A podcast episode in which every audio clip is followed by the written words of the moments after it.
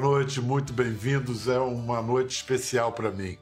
O psicanalista Hélio Pellegrino uma vez disse que, diante dos horrores do mundo, se a gente vê o tenebroso espetáculo como uma disputa entre bem e mal, entre Deus e o diabo, então quando a gente acorda, disse o Pellegrino, aperta o interruptor e a luz acende, abre a torneira e sai água, isso quer dizer que o bem ainda está ganhando, o diabo ainda está perdendo. O nosso convidado de hoje sempre me faz lembrar dessa história, porque, por pior que as coisas pareçam, por mais ameaçador que seja o cenário nacional, enquanto ele estiver trabalhando, realizando, fazendo o que faz, é porque ainda está saindo água da torneira, ainda tem jeito. A partir da seção paulista do SESC, Serviço Social do Comércio, parte do que hoje é conhecido como Sistema S, ele levou, só no ano de 2019, só no estado de São Paulo, mais de 30 milhões de pessoas para ver shows, peças teatrais, espetáculos de dança, exposições, seminários, cursos e praticar esportes e ler nas bibliotecas e se alimentar e tomar sol à beira da piscina e se divertir e viver Hoje vamos entender um pouco melhor o sistema S, como ele funciona, seu modo de financiamento, por meio do exemplo do SESC, que completa 75 anos em setembro, e por sua personificação esse brasileiro excepcional que há 37 anos comanda o SESC São Paulo, sempre a promover a mais ampla e bela ideia de cidadania. Olha, há muito tempo eu queria fazer esse programa em reconhecimento a você, Danilo. Estou feliz de ter finalmente conseguido a oportunidade. Muito obrigado, Bial. Muito prazer em estar com você aqui para poder falar um pouco sobre o nosso trabalho.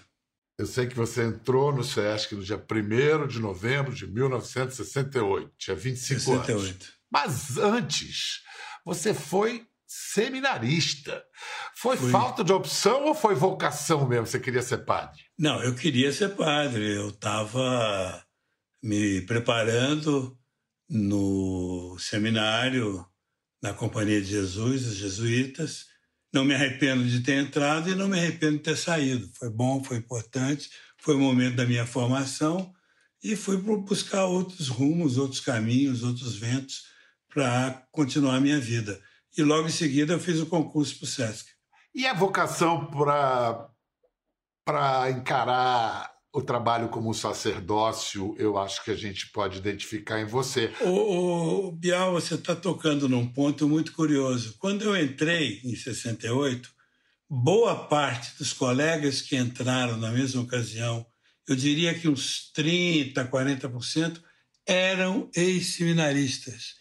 É, muita gente canalizou esse sentimento religioso para a prática política. Né? É verdade, é verdade. Não que eu tivesse descoberto que no SESC eu podia realizar aquilo que eu tinha imaginado como seminarista. Não exatamente isso. Mas os fundamentos, o humanismo, o respeito ao ser humano, a tentativa da busca de uma vida melhor para todos, né? esse sentimento da igualdade, essa busca de uma perspectiva melhor para todos, estava presente também, né, Biel?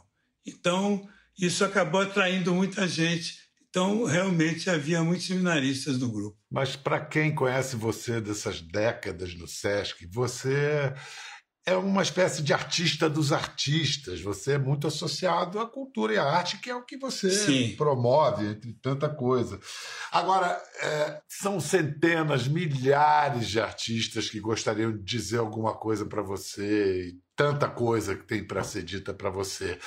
Mas a gente conseguiu é, avatarizar toda essa gente numa pessoa só, numa mulher que representa a nossa, o melhor da arte, da cultura, do projeto Brasil. Vamos ouvir o que ela tem para dizer para você. Muito querido professor Danilo Miranda, oh, nós estamos vivendo no campo da cultura, das artes, o fundo dos infernos. E não é só por causa do vírus, não. Não é não. Então eu digo aquela frase do Hilke: quem se eu gritasse entre os anjos me ouviria. Porque eu, eu tenho no Senhor o anjo que sempre nos socorreu. Anos, anos, anos e anos. O SESC de São Paulo, através da sua pessoa, atendeu a cultura das artes neste país como eu não vi ninguém atender, não. Eu lhe agradeço tanto. Muita coisa da minha vida que eu vivi nos nossos palcos, agradeço ao senhor. Então, o que pedir, o que lembrar, uma palavra de, de amor, de apoio, enfim, um ombro. Isso vai passar. Mas o que me vem são esses anos de atendimento que o senhor nos deu. Isso no Brasil é um milagre. O senhor, então, é o anjo que nos ouve. Muito obrigada. Puxa vida, muito obrigado. Nossa. É, o Bial, ela me tratar de senhor já é uma homenagem que eu não mereço. É, eu fiquei aqui, eu estou te chamando de você desde o início. Falei, qual é que eu chamo de você? E Fernanda Montenegro chama senhor, senhor professor não, Danilo. Não. não, é um prazer enorme ouvi-la. Ela sempre me trata assim, mas é uma queridíssima amiga, uma pessoa muito próxima. Temos muitos trabalhos juntos e realmente ela é um farol, ela ilumina o nosso caminho. É. Ela, ela deve saber disso também e para nós é uma, é uma, uma honra enorme tê-la do nosso lado e precisamos muito dela, especialmente nesse momento, né, Biel? Em que nós temos essa situação toda de uma certa, um certo desprestígio do mundo da cultura e do conhecimento, né? É, desprestígio é uma maneira elegante de colocar. Vamos falar disso já, mas assim. Tá perfeito. Eu, queria, eu queria, acho importante a gente explicar em palavras bem de TV aberta, de uma maneira resumida, claro. que seja compreensível, é, o que, que representa o sistema S. Eu poderia dar o meu, o meu testemunho como repórter, que andei pelo Brasil, pelos rincões e buracões aí desse Brasil, onde só o sistema S chega e transforma. Só que tem gente que acha que é tudo dinheiro público. E não é, é financiamento de contribuições do empresariado.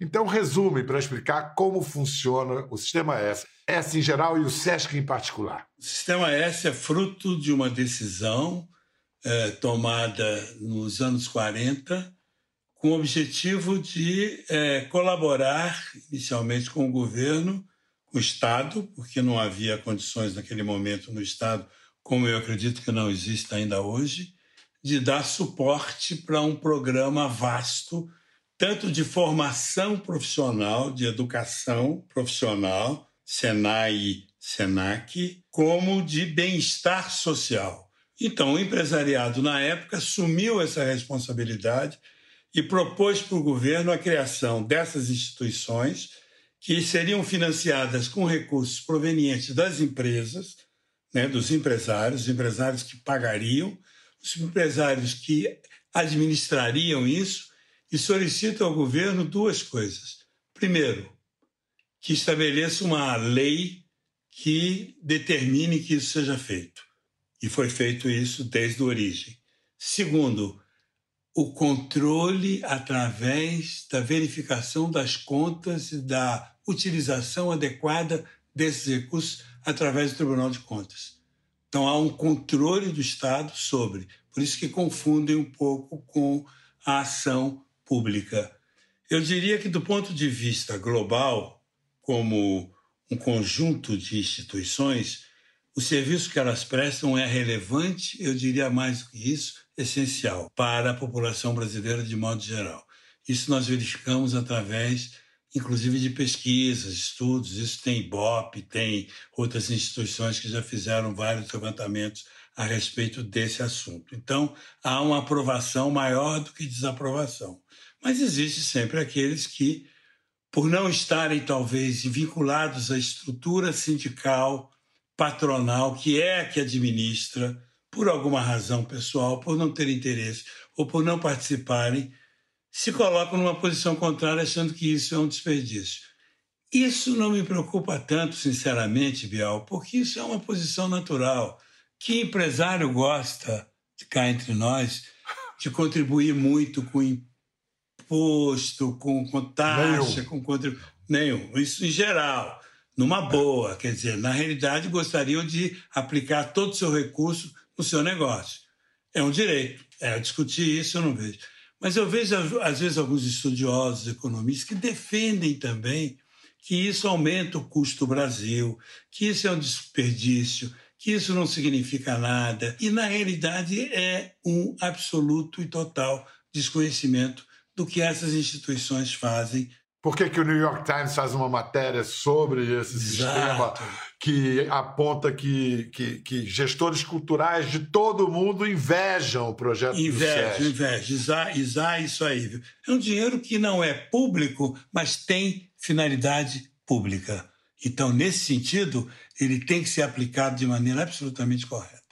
E nesse sentido, nós brigamos o tempo todo por isso. E o melhor testemunho em defesa do, do, do SESC, do Sistema S, é de quem historicamente usa os seus serviços. É verdade, é verdade, A gente agora é vai ouvir um depoimento de um cara que nasceu no Jardim Fontales, zona norte de São Paulo. Ele é um certo Leandro Roque de Oliveira. A primeira vez que a gente se relacionou, tanto eu quanto a minha família, com o Sistema S, foi através de uma instituição de ensino, uma escola chamada Dom Macário. Eu não consegui vaga para estudar nela, mas o meu irmão Evandro conseguiu, lá na Vila Maria. Então, ali ele estudava música, estudava, praticava esportes, era uma escola de ensino integral, os professores eram muito bons, então a grade curricular também era ótima. E através dessa nossa relação, a gente começou a compreender um pouco do que era o Sistema S para a gente, era alguma coisa vinculada ao ensino. E uma coisa que, que chegou até mim também em um desses momentos foram flyers, convites de eventos que estavam acontecendo numa outra instituição que também pertence ao sistema S, que é o SESC. Em específico, o SESC Pompeia. Foi ali que eu vi pela primeira vez Mad Lib, foi ali que eu vi pela primeira vez é, Wilson das Neves, foi ali que eu vi, por exemplo, Mamão das Azimuth no espetáculo Brasil in Time. E eu tenho essa memória afetiva muito gostosa, até porque no mês de junho ali, você podia ir ver um espetáculo fantástico de um artista incrível e pagar 7,50, 10 reais, 12 reais, no máximo 20 reais e ainda sair ali por 3, 4, 5 reais. Tinha uma canjiquinha, um arroz doce. Quem me conhece sabe que eu sou louco por arroz doce. Então saía, ainda comia um arroz doce. O Sesc para mim representa um, um monumento à manutenção da saúde mental no Brasil, sabe? É como se ele abrisse uma porta para dizer que Obviamente, a produtividade é, é um elemento importante da experiência humana, mas não só ela. O existir tem muitas outras camadas e a gente não pode jamais se desconectar delas. Tem muita coisa que a gente pode falar a respeito do SESC. Eu fico até confuso porque acho que eu não sou nem usuário, eu sou devoto. o, o Emicida é um, pensa, é um pensador, né? É um pensador. Não, e entre essas camadas do existir, sem dúvida, o arroz doce está ali em lugar de destaque. Está ali, lá em cima, lá em cima. Mas o que ele diz que você também repete há anos, é isso, que não é só o trabalho, não é só o emprego, é, é a vida. Fundamental, mas não é a, tudo. É, assim, que consequências tem na população das periferias quando cai uma ficha dessa, essa constatação que a vida não é só isso que se vê? Olha, é fantástica a, a repercussão que tem, Bial, porque a quantidade de experiências que nós tivemos instalar o SESC em algum lugar, é, pôde trazer para a gente essa ideia clara dessa ocupação efetiva. Agora, a mais recente, a de Guarulhos, que foi em 2017, é, foi tão forte que a cidade toda fica mobilizada, fica transformada, fica modificada em função da presença do SESC na comunidade. Depois as pessoas constatam isso. Então há essa ocupação e essa ocupação revela o, a mudança na vida das pessoas. Nós temos inúmeros testemunhos de pessoas que mudam a sua vida a partir da experiência de frequentar. Tem muita gente que vai ao Sesc Pompeia, Biel, para estar lá, para chegar, para ir. Como você ia antes, no passado, numa praça pública, apenas para estar na praça e não propriamente para ir comprar alguma coisa ou para descobrir alguma coisa ou para ver alguém. Vai e lá descobre alguém, descobre alguma coisa e realiza alguma coisa que você tem que oferecer lá. Essa é a grande ideia. É, é acolhido e ganha novos sentidos, descobre novos sentidos para a própria vida, que não é só é acordar, mesmo. trabalhar, dormir. É isso aí, é isso aí. Mas olha só, voltando agora ao nosso momento, você, na tua vida, você está com 7, 8 agora? Acabou de fazer agora em abril, né? Fiz 7, 8 em abril, é, dia 24 é. de abril. Você viu já na sua vida algum momento em que a classe artística, produtores culturais do Brasil tivessem sofreram um ataque parecido ao que vem acontecendo nos últimos anos? Nunca vi isso. Porque não é uma coisa apenas de recursos públicos ou de recursos provenientes do Estado em geral, ou de facilitações através de leis para atividade cultural. Isso aí é um aspecto, é um aspecto que também está muito prejudicado. Esse é um aspecto importante, mas não é o único. O problema é o desprestígio, é a desconsideração. E começa, desculpa, eu vou falar alguma coisa que talvez não agrade a alguém em particular, mas a destituição do próprio ministério, de que era um ministério e passa a não ser mais ministério. Ah, mas isso não tem problema, porque vai poder continuar fazendo a mesma coisa. Não vai fazer a mesma coisa.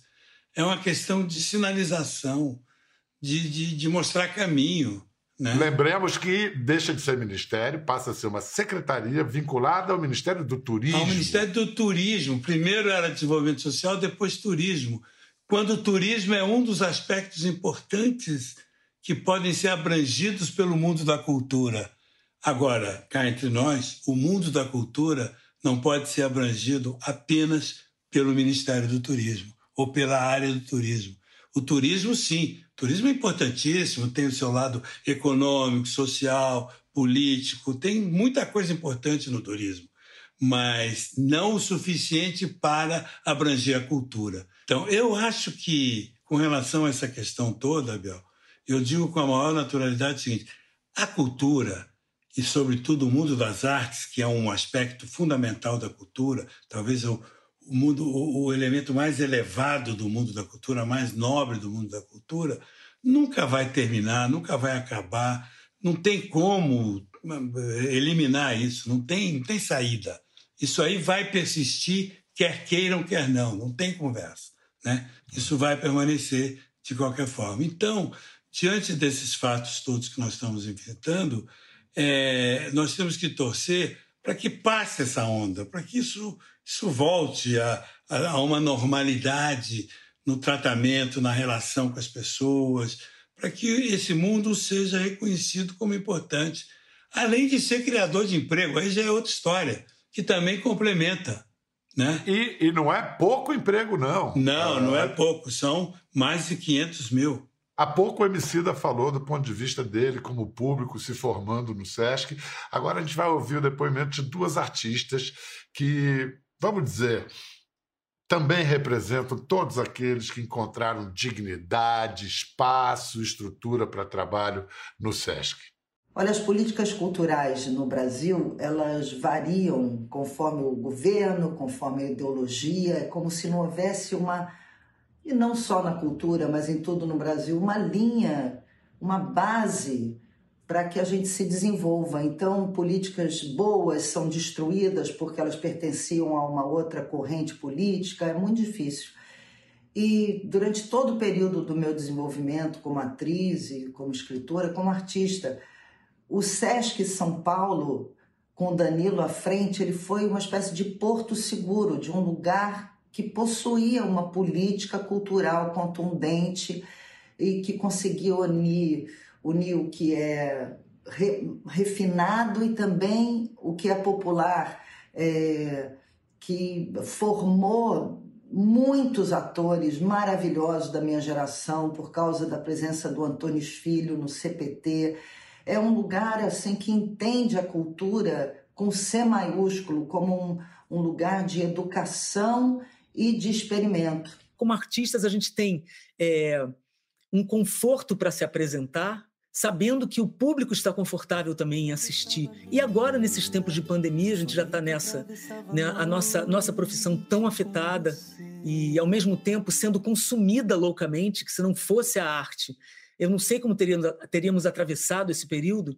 Quando estávamos ali, o que, que a gente faz? Pô, essas lives que a gente faz em casa são prazerosas, mas não nos dão nada. Como é que vai ser? De repente, o SESC começa também a, a, a estender a mão para nós, dá uma, uma, aquece o coração, assim, porque você sabe que o olhar vai ser profissional, o olhar vai ser de quem sabe que essa é a nossa vida. A gente se sente cidadão dentro do SESC, seja como artista ou como público. Puxa vida. Obrigado, Fernandinha. Obrigado, Zé.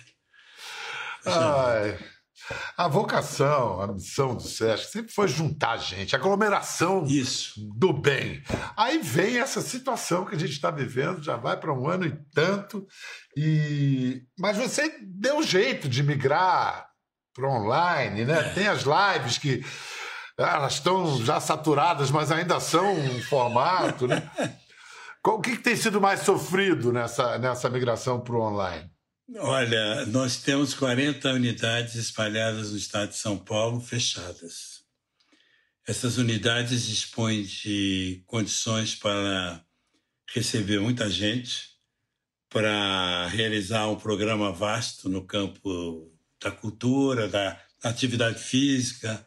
Agora estamos começando a retornar de novo com alguma atividade física, com alguma limitação exposições com muita limitação, espetáculos ainda não, mas também vamos daqui a algum tempo também. É, sem vacinação mas, enfim, em massa é difícil, né? Sem Danilo? vacinação em massa é um grande problema. Odontologia não, a gente mantém, mas não é um trabalho em massa. Mas, de qualquer forma, Biel, nossa vocação é essa mesmo, é juntar gente, aglomerar.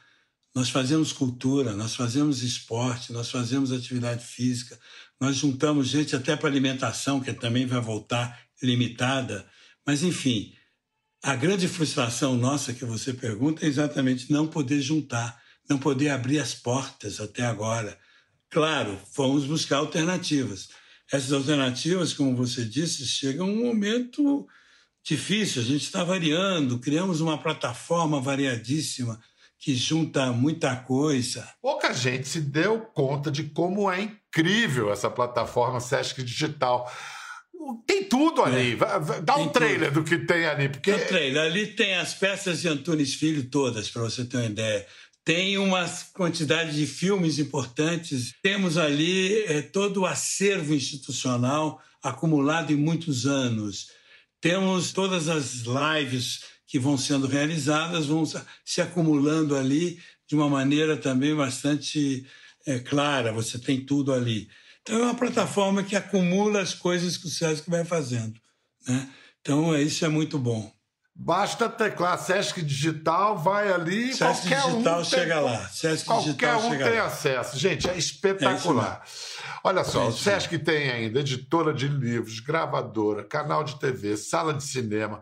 Não é exagero dizer que nessas décadas o SESC pode ter feito mais pela cultura do que o próprio Ministério da Cultura quando existia.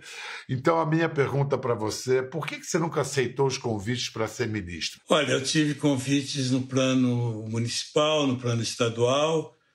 No plano federal, eu diria que foram mais especulações do que convite propriamente. Não chegou a haver, em momento algum, esse convite, né? Até uma vez na casa da, da Ruth Escobar, o ex-presidente Fernando Henrique lá estava e alguém perguntou para ele como é que você não convidou o Danilo para ser ministro da Cultura e tal. E ele falou, foi melhor para ele.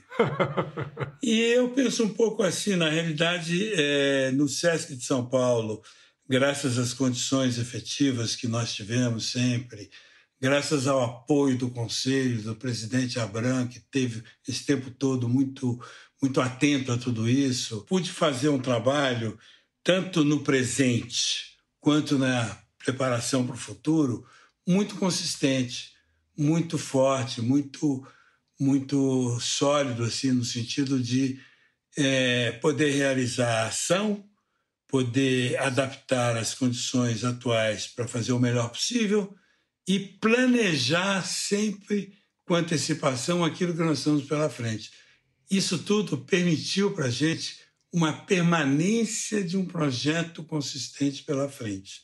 Continuidade. Isso de um lado, do lado do que eu faço. Do lado do que poderia fazer também em nível nacional, nunca me pareceu muito adequada a visão que os diversos poderes, os diversos partidos, os diversos governos têm e tiveram com relação ao papel da cultura, efetivamente. Para mim, a cultura tem um caráter muito mais profundo, mais amplo do que muitas vezes se dá, pensando apenas na questão da administração das artes, das questões artísticas, da, da questão patrimonial e acabou. Não, a cultura é muito, muito mais do que isso. A cultura é transversal. A cultura está presente em todas as manifestações públicas do poder, inclusive nas questões ligadas à própria economia, à própria administração de todos os processos. A educação nem se fala. A educação não se faz sem ter a presença da cultura como elemento vital, central, fundamental. Cultura e educação são irmãs siamesas, uma moeda com duas faces. É Tem a mesma, a mesma penetração, o mesmo efeito, sobretudo no que diz respeito à preparação da geração que vem depois da gente. Não que eu seja. Eu não demonizo a política, eu acho que a política é indispensável, fundamental. Não se faz nada sem política, mas política com P maiúsculo sempre política como interesse público e não política como pura e simplesmente é, defesa do interesse de um partido, de um segmento, de uma área qualquer. Por isso é que eu nunca fui. Acho que você fez muito bem. Eu gostei da imagem da, da moeda com as duas faces, educação e cultura, porque nós estamos falando disso, de valor, um valor que não se precifica tão fácil.